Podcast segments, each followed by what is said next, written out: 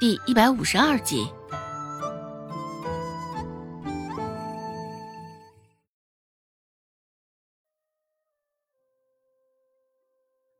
这丑八怪还真是让人看不懂。周成略带深意的看了他一眼。孟婆子听了他的话，又看了一眼他背后的竹筐，眼神瞬间犀利。孟婆子叉着腰骂道：“死丫头，这是你妹妹，你倒下得去手，真心是心狠手辣。我们周家没有你这样的死丫头。”一个下午出去，就给我带个屁回来！你倒是挺舒服的啊，整天只要晒晒太阳就完事儿了。真是，嗯，心眼又坏，性子还懒，也不知道罗氏是怎么教出你这样的死丫头的。指着周芷的鼻子，孟婆子骂的甚是响亮。许是觉得动嘴还不过瘾，看着周芷低垂着脑袋，露出一对好看的耳朵，孟婆子一时手痒，往前一步，就想要来揪周芷的耳朵。周芷察觉到了他的意图，往后退了一步，躲过了孟婆子的魔爪。只是孟婆子瞧着他躲闪的动作，心头更是怒火滔天。死丫头！教训你两句，现在还学会躲了是吧？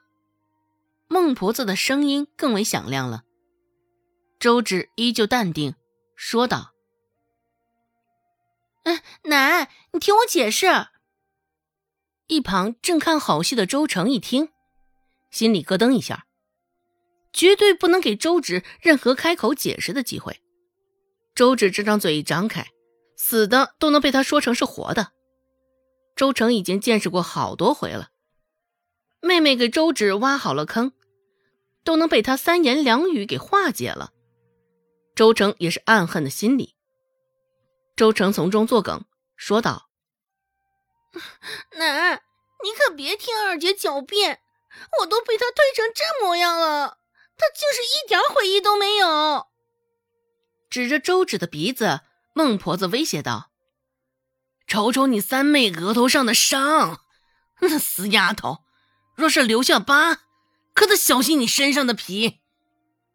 周芷神色如常，也并没有因为孟婆子的话有所变化，将背上的竹筐卸了下来，放在孟婆子的面前。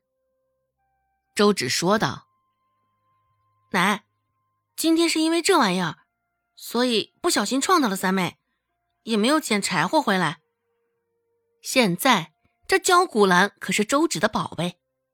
孟婆子眉头紧锁，淡淡的瞥了一眼，嘴上又开始逼逼赖赖：“你这什么玩意儿？就是为了这乱七八糟的杂草，伤了你三妹，还偷懒？我看呢，你就是想偷懒，还有脸把这破玩意儿摆在我面前叫我看？”是不是觉得我太好说话了？你这个小贱蹄子，现在还明着在我面前糊弄。孟婆子觉得周芷又在耍花招了，真这般不知死活，连撒谎找理由都这般的漫不经心，真是越来越不将他放在眼里了。周芷不紧不慢的解释道：“奶，这玩意儿叫焦骨兰。”看上去像是杂草，只是实际上却是药，而且这药用价值颇高，相当于人参的作用。接下来臭干子的生意不好做了。嗯，这焦骨兰是可以将它晒干了，去集市上卖。这东西能够消炎解毒、止咳祛痰，真真是个宝贝。若是拿去卖，定然也是卖得不少的铜钱。一听能卖钱，还能卖得不少的钱，孟婆子原本还紧绷的一张脸，瞬间松了下来，眼神中力气也没有之前那般重了，双眼泛着灿灿的金光。听周芷这么说，孟婆子的视线又往那竹筐中扫了一眼，已经不如之前那般轻蔑不屑了，带着几分重新审视的意味。孟婆子脸上的表情也认真了不少。孟婆子开口问道：“这东西真的有你说的那般神奇？”其实他真正想问的话是：这焦古兰真的能卖钱不？周芷也很明白孟婆子现在的想法，呵呵一笑。周芷说道：“奶，这焦古兰真的有那么神奇？”也能卖个好价钱来，就算是不挣钱，平日里我们自个儿泡着喝喝茶，也是不错的。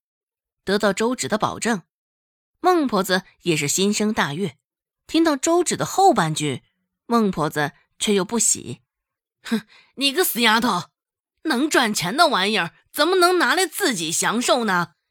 竟是个败家的玩意儿，还想着这般糟蹋宝贝。”不过，就算不喜，孟婆子也没有之前那般疾言厉色了，只是扬声斥喝了几声罢了。毕竟周芷发现了这玩意儿有功，这玩意儿应该如何处理，如何带上集市赚钱，也只有周芷晓得。现在还需要顺着周芷的毛，周芷也不生气，撅着一抹笑说道：“是。”奶说的对，一旁的周成见儿这般一来二去的，脸上的神色也越来越挂不住了。他是还挂着伤呢，怎的这般将他给遗忘了？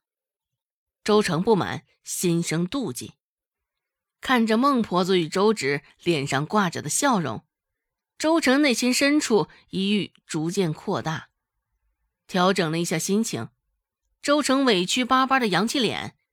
对着孟婆子开口说道：“奶，我额头上还带着伤呢，就这样饶过二姐了。”在金钱的份上，孟婆子也是无暇顾及周成的破事儿。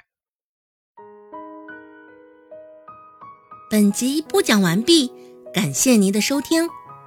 感兴趣，别忘了加个关注，我在下集等你哦。